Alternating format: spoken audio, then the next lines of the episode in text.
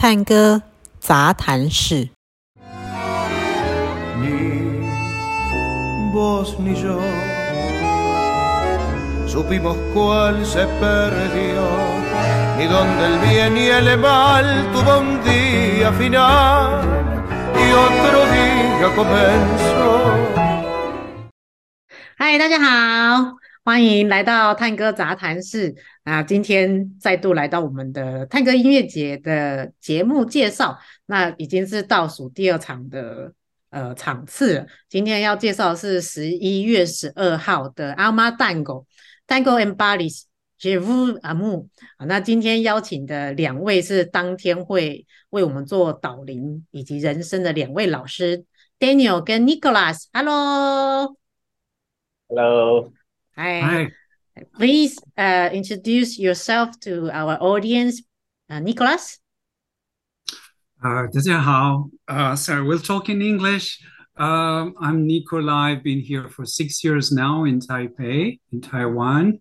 I originally come from, uh, yeah, from France. I moved a lot in France. I used to be a singer. I, I still sing, and and I give uh, lectures in Zhongyang Daxue and also in uh, Dongwu Daxue.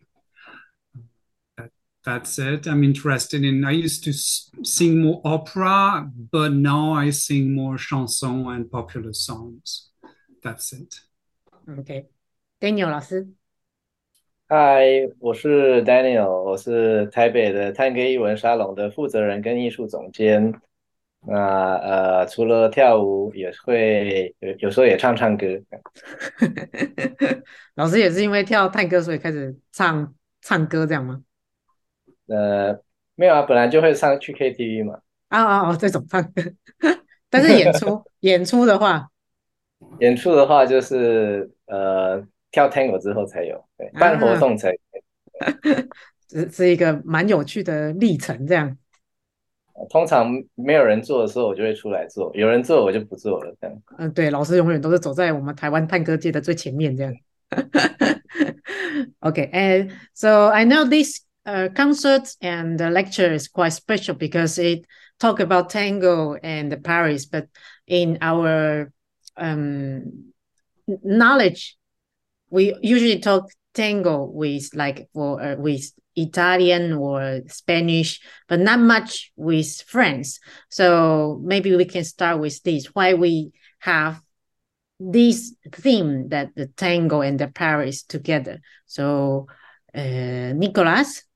As a matter of fact, then uh, uh, tango was adopted by the French, and you can find many, many chansons with some some tango uh, rhythm. So there's there are a lot of tangos among the um, um, many French singers uh, sung tango, but of, of course in their in their own fashion, in their own way.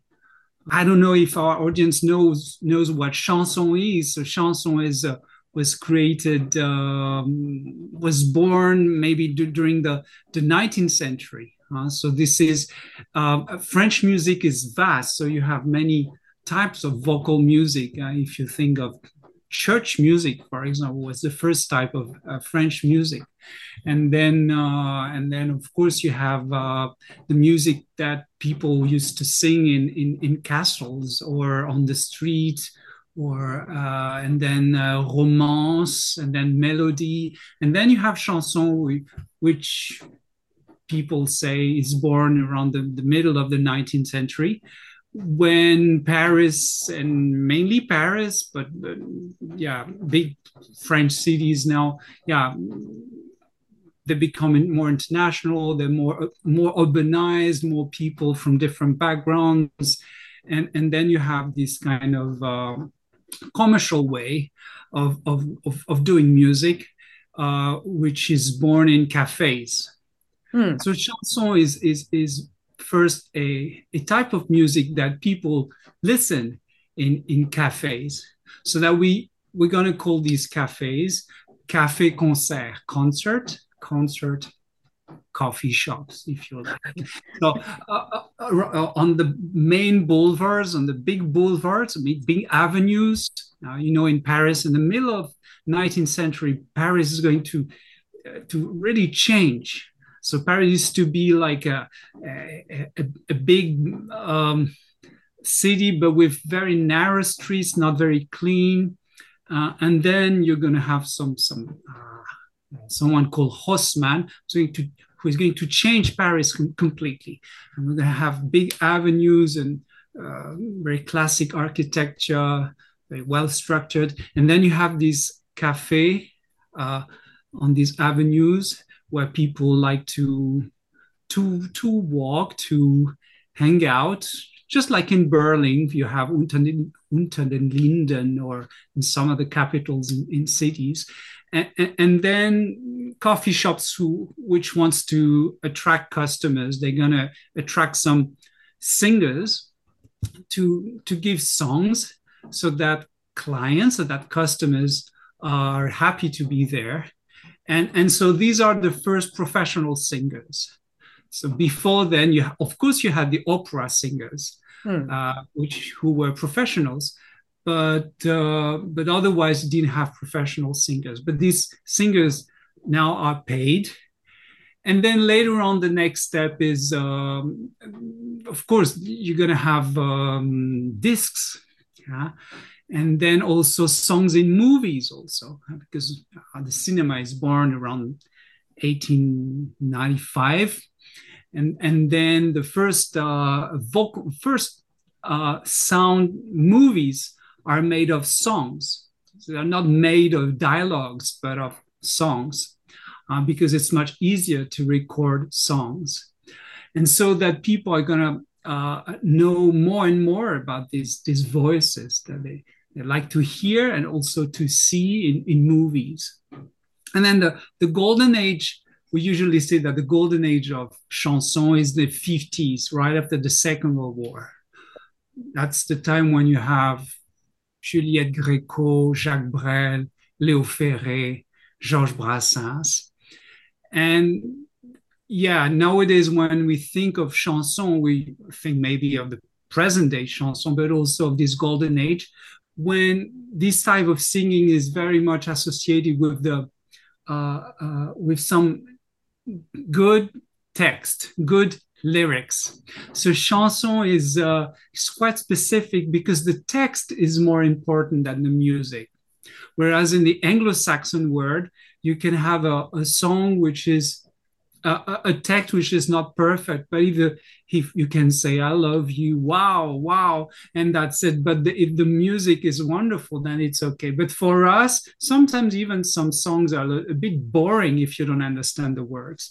But then people are ready to, to yeah, to, to take care of the, uh, of uh, to to listen carefully to the texts, and so we are a people who, you know, we are intellectual people in a way, not very intellectual. Not everyone is uh, Jean Paul Sartre, of course. But what I mean is that we are people who are more here than, yeah, that's why it's interesting to see how French people also uh, came to like something with, like tango, which comes from the, the southern part of the world. And then tango was was was very different was very different because it's actually tango was not the only way the only not the only thing that uh, french people adopted uh, by the 1900 or so but there were also other rhythms from jazz rhythms and and then that's the time when you know people in in big cities uh, they wanted to have fun especially after the First World War, which was um, yeah, which was a terrible war, of course. People wanted to have fun, so they wanted to dance. They wanted to uh, also it's also to express their sexuality. So because you know at the time it was not easy to have a decent sexual life, so you needed some special places where you could okay you could. Uh, go beyond the limits and and people didn't care uh, yeah okay that, that's my presentation about what chanson is and why we adopted tango as like many other music but it seems tango was one of the type of music that the French really uh, came to to like and, and even be crazy about. Yeah. Yeah, sounds like uh, chanson is in some way very like tango that it start from a normal life it's really close to the people happen in the mm-hmm. coffee shop or like in the bar like tango but not in a great venue like opera is totally for normal people living and having fun together and also the sexual part is very alike too mm-hmm. mm. yeah in, in french chanson actually even in the French culture generally, you have two streams. Two, one is like we idealize uh, love, and everything is pure and yeah, and we tend to think to to have a in, like to, I, yeah idealize like to, and and then another, but the the counter. Um, uh, the other thing is uh, sex and you have this thing. Actually from the middle age you have this separation between two two ways of approaching love. Love which is idealized love the woman which is you cannot access to this woman who is so pure so nice so mysterious. But then as a consequence you have another way of viewing love which is sexual which is naughty which is uh, salacious. Uh, we call it amour grivois. And then chanson is in between. Yeah. Mm, okay. Mm. So, like uh, Nicolas just said that the French adopt many culture from abroad, uh, include tango.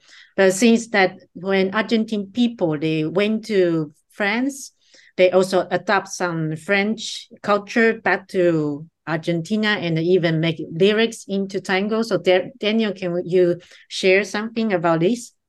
是因为因为巴黎的地位在二十世纪初是很很高的嘛，就是大家都会往它看齐，所以 虽然像尼格拉刚刚说的，就是 Tango 早期是在阿根廷是不被接受的嘛，觉得它是比较低下阶层做的事情。但是因为巴黎接受了，而且接受的不是只有巴黎，去巴黎的人都都都接受。那那其实包括美国啊，还有德国啊，还有这些这些上流社会跟中上阶层的人都喜欢，所以阿根廷也就接纳回来了他们他们自己的文化这样。那在这个过程当中，也是有很多有钱人的子弟啊，都会去呃旅行，他们他们就是毕业之后就先去旅行再说。那很多很多人也都会去欧洲啊，旧大陆。那去法国的人也很多，很多呃后来是作词家，也曾经呃 Tango 作词家也曾经会有去欧洲旅行的时候，包括包括去法国。然后像那个 Nicolas 刚刚也提到，哎。他我不知道有没有提到，就是有一个叫 Carlos Gardel 的一个呃很有名的 Tango 歌手，他后来变成电影的明星。那电影的的拍摄一开始是在法国，后来在纽约，但他就是一个如日中天的，人家称他为南美的猫王嘛。嗯，后来英年早逝，但是他就是也有很长时间是居住在在在法国的。那这些作词家来来往于呃新旧大陆之间，就会带来一些那边的回忆嘛。比如说有一些就会进到歌词里面，会讲讲到一些巴黎的场景跟那些的那边的地的那边的的区域。比如说有一个叫做 Claudinet 的一首歌呢，就讲说。哦，他就就在唱的时候，就就描述说，mediano medianoche parisina en aquel café con ser，就是在巴黎的一个呃凌晨十二点，在那那那间 café con ser，就是那个嗯歌唱咖啡厅嘛。嗯。Como envuelta en la neblina de una lluvia gris y fina, te vi desaparecer。他说，你仿佛在一个浓雾中被包覆了，在一个灰色的雨如此细致的雨，我看到你消失在那那里面，这样就是直接有点像回顾起他在巴黎的一些经验，然后把它写成歌。那这样子的歌就也蛮多的，而且很多时候呢，里面的的一些女性的名称也会是法国女人的名称，其中也不乏有一些其实是一些文学作品里面的重要人物。这样，嗯嗯，那最明显的是不是就像是那一首《Ganalo and Bali》的那一首？啊，那份巴黎是是，我我不确定它有歌词吗？它是不是一个器乐曲？但是它的确就是它，我我我要查一下他有没有歌词啊。但是他就是在讲 Ganado 这个指挥家，对不对？嗯，他跑去巴黎，对，在巴黎，而且很很成功的的的在那边演奏嘛。嗯，那他是，那这次其实有一个很有趣的故事，就是说，好像有一段时间呢，就是呃，如果是外国人在法国演奏的话。他们有一个规定，就是你只能演你当，就是你如果是阿根廷人，你只能演阿根廷的民族音乐。但是 Tango 不算是什么民族音乐嘛，于是他们就想了一个办法，就是他们后来就包装成高卓人，就是他们穿的高球子的衣服，高球是他们的黄巴草原的牛仔嘛，所以他们就穿着高卓人的衣服演奏 Tango。反正 Tango 他们不知道 Tango 是什么吗？我说啊，这就是我们的民族音乐，就这样去糊弄过去。对，很聪明，很聪明，很很跳，阿根廷人很很灵活。对，真的很很灵活。那像是嗯，so when when the people they they they must do the interaction because uh, yeah inter- interaction because when Argentine people they went to Paris or went to France for trip or for vacation winter or summer vacation and definitely some French people go went to Argentina too so uh, then like Daniel just mentioned there are many French ladies name uh, appear or written into the lyrics. So there must be many stories happen in Argentina from these French women, right? Yeah, I just read an article that uh, made a list of all the words, the French words that you can find in in uh, Argentinian lyrics, in tango lyrics by by the 30s, I think, or, or no by, by the by the 20s or so. And it's it's huge uh, you you there are so many. So i think you you said some of them uh, daniel but then um so yeah actually tango was despised by people uh, in argentina first but then uh, when it got popular in France then uh, people in in, in uh, from the aristocracy of the bourgeoisie in, in Buenos Aires. They thought, oh, if it's popular in Paris, that must be good. So that shows that Paris had a kind of uh, was a kind of reference of the time. Yeah. Um, but then that what is a bit strange is that it's still exotic for us tango so we even though tango came to Paris, then I still think that it it remains something different, something exotic. So I was a bit struck by the fact that many tango chansons are actually some kind of introductions of tango. When you see the lyrics, it's like you have the cliche of tango.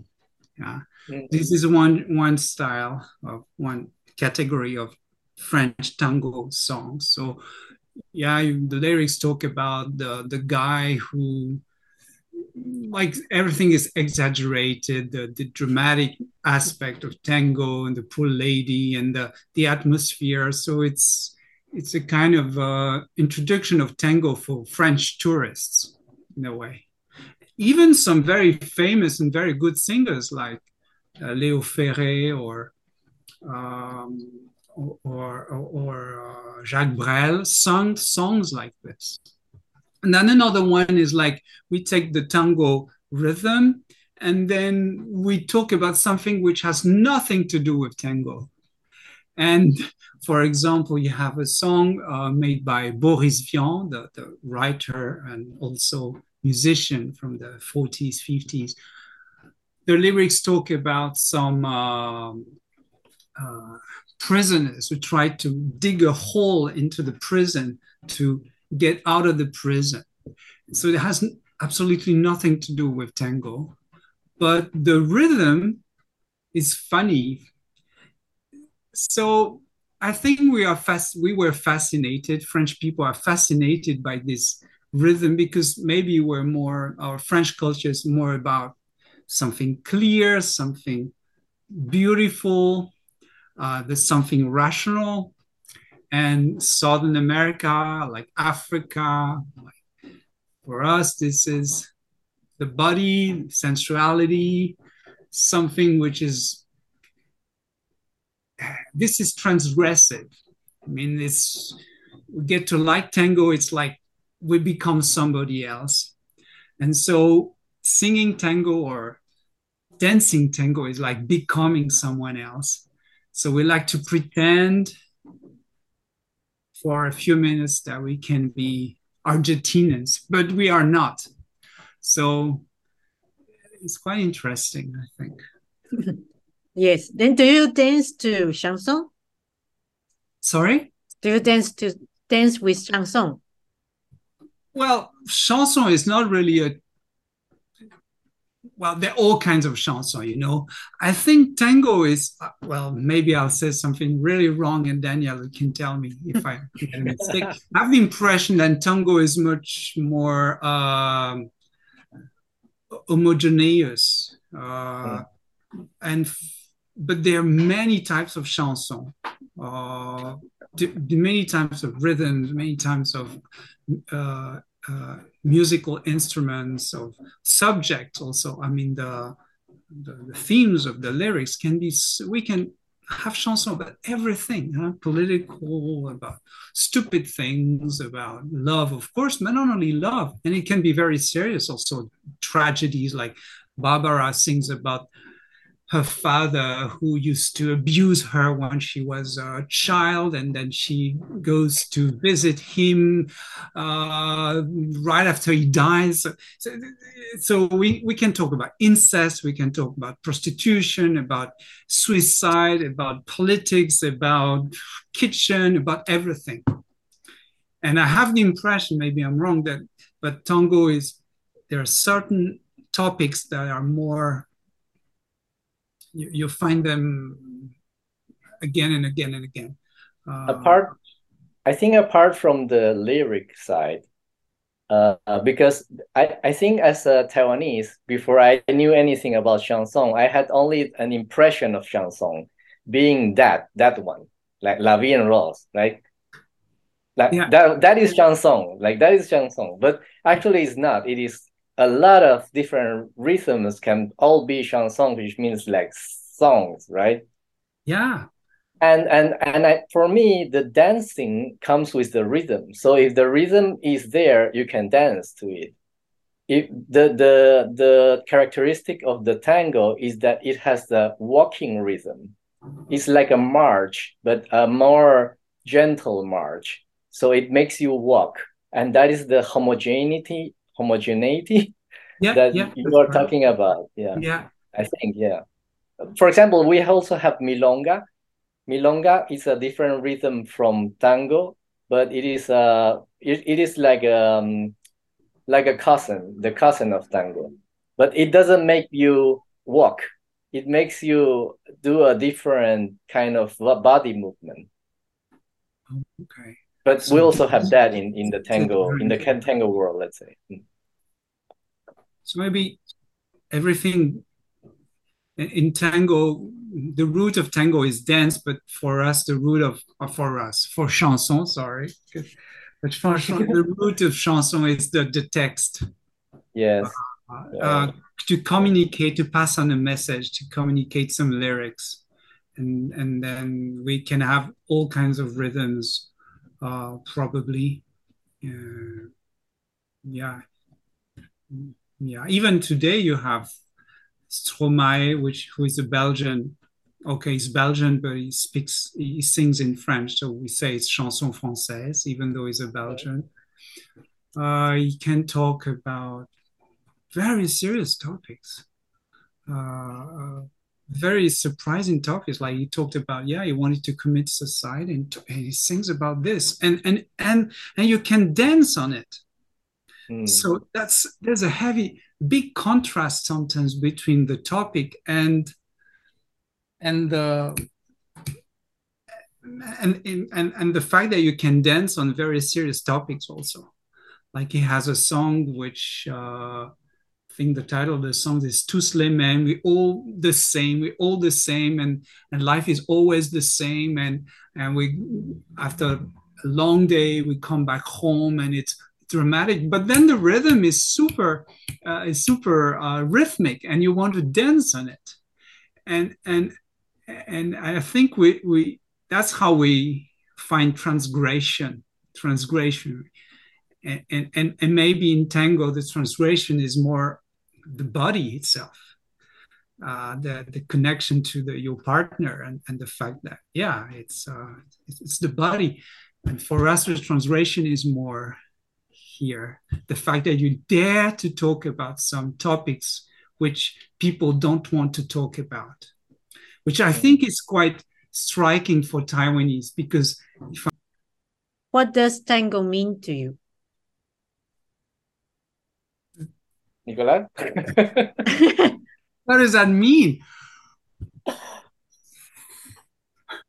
Uh, uh, something to discover and rediscover because I, I don't think I know tango very well actually. Yeah, I mean I sung some some tangos, but by, but I don't know much. So um, I still think that um, tango is something exotic to me, still exotic still yeah something to discover because i don't dance tango huh? so yeah but you sing tango um not very often mm. honestly yeah okay okay and daniel 唱歌唱歌的本质对我来说是音乐舞蹈跟文学还有他们的社交文化 那至于探戈对我本人的意涵，我觉得它是我生活中很重要的一部分，但是又不是生活的全部。这样啊，讲完了。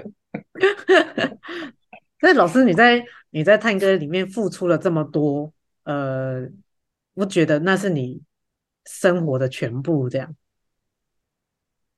它不可能是生活的全部啊。嗯，因为我因为我不是说，我如果没有去到探探戈的场合的话，嗯，我也不我也不是说就已已经在跳舞了嘛，嗯，或是在听，或者是在或者是在朗诵他的诗词这样，没有啊，他不是全部，但是他是很很大一部分，但是不是全部。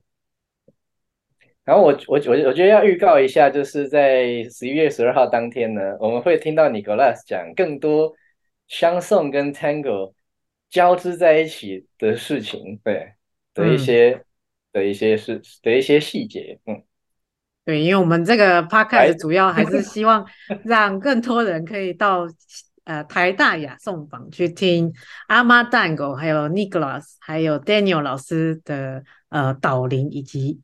对，另外一个也也要再再呃广告一下，就是阿玛当我是阿阿玛当，我们我去跟他们排练嘛，然后就发现阿玛当我真是人才济济，就是他们感觉他们的班多纽是他们的主修，其他乐器是副修，